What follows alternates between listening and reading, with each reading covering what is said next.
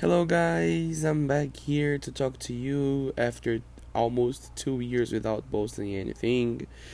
Um, and you might ask, Who is this guy? My name is Mike, and nice to meet you if you don't know me. I need to tell you about something that's gonna happen in the next months. Uh, when I decided recording a podcast in 2019, I just did it because I was a little bit upset. I was badly shaken up because I was living a bad moment. I was a little bit depressed. And I just want to record and post it. Just it. And then I let it away. I've been listening to a lot of podcasts recently, and I thought to myself, wouldn't it be a nice idea to record something to to talk more to people to send some kind of message to people? And then i start uh, thinking more about that. And then last week i entered in my account to check just to see you know without too much expectation yep. Uh, i know i couldn't hold my breath. So just check how many people have heard these episodes that I posted and what colored me impressed because there were more than a thousand plays. Oh my god, don't be stupid. A thousand plays. there are millions of plays on other episodes and other podcasts.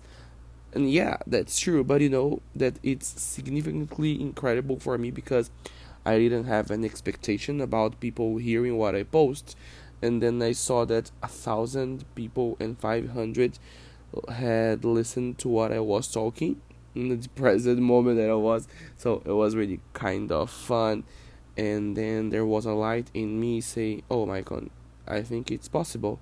I think you can do it. Do it. Try to do." And I decided that I'm gonna do it. Yeah because it was always uh, it was always my my dream to send message to people to talk to people. I like to talk. I'm really communicative yeah. So this is gonna be a, a nice idea. And i don't have the intention that these become uh too much popular or it goes mainstream you know I want to send message to people. I want to share my some moments and some experience of my life with people. Well, uh, looking up the analytics of these two episodes that I posted, I could see that 45% of people that who had listened to my episodes they were from United States. Well, it makes sense because I recorded it in English but for your information, if you don't know, I'm not an American. I'm not a native English speaker. I am Brazilian. I live in Brazil.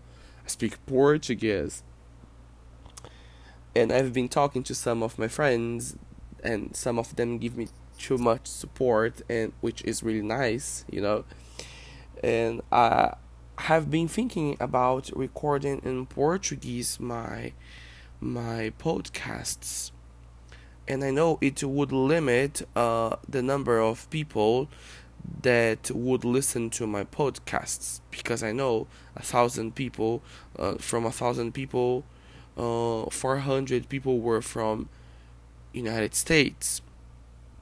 Well, you might not even remember me, but if you do, if you remember what I was talking, explaining that yellow is my favorite color. If you don't, you can check it out and when I was so lonely, I I am kind of lonely too, but I'm better. I'm really happy.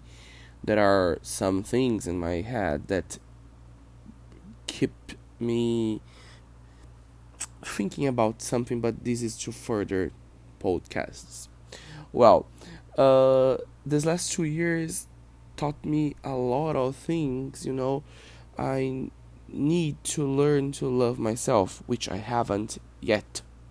It's a process, you know.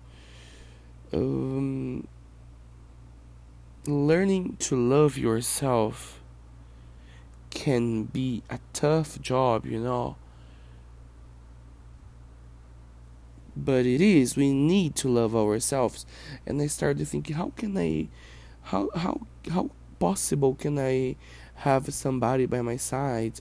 How possibly can i have a relationship if i don't love myself? How do i want somebody to love me if i want love? You know what i mean. But it's a hard process. I have plenty of things to talk to you. I am really happy about that. And keep uh, recording podcasts in English is in my ideas, all right? I'm thinking about recording something uh, like one week in English, one week in Portuguese, or on Monday in Portuguese and on Friday uh, in English. I don't know. I'm planning because it isn't my profession. It won't be my profession. I won't leave off this. Uh, you know, I I teach for a living. I am a teacher. Yep, but uh, stopping uh, stop um, doing podcasts is not one of my ideas. You know what I mean? I want to keep doing that in English too. And I want to say thank you for you if you are here checking out again what I'm talking. If you listen to my yellow story, if you listen to why I was so so um, lonely that they thank you so much. If you want to follow me on Instagram, I will spell it out because it's really different, okay?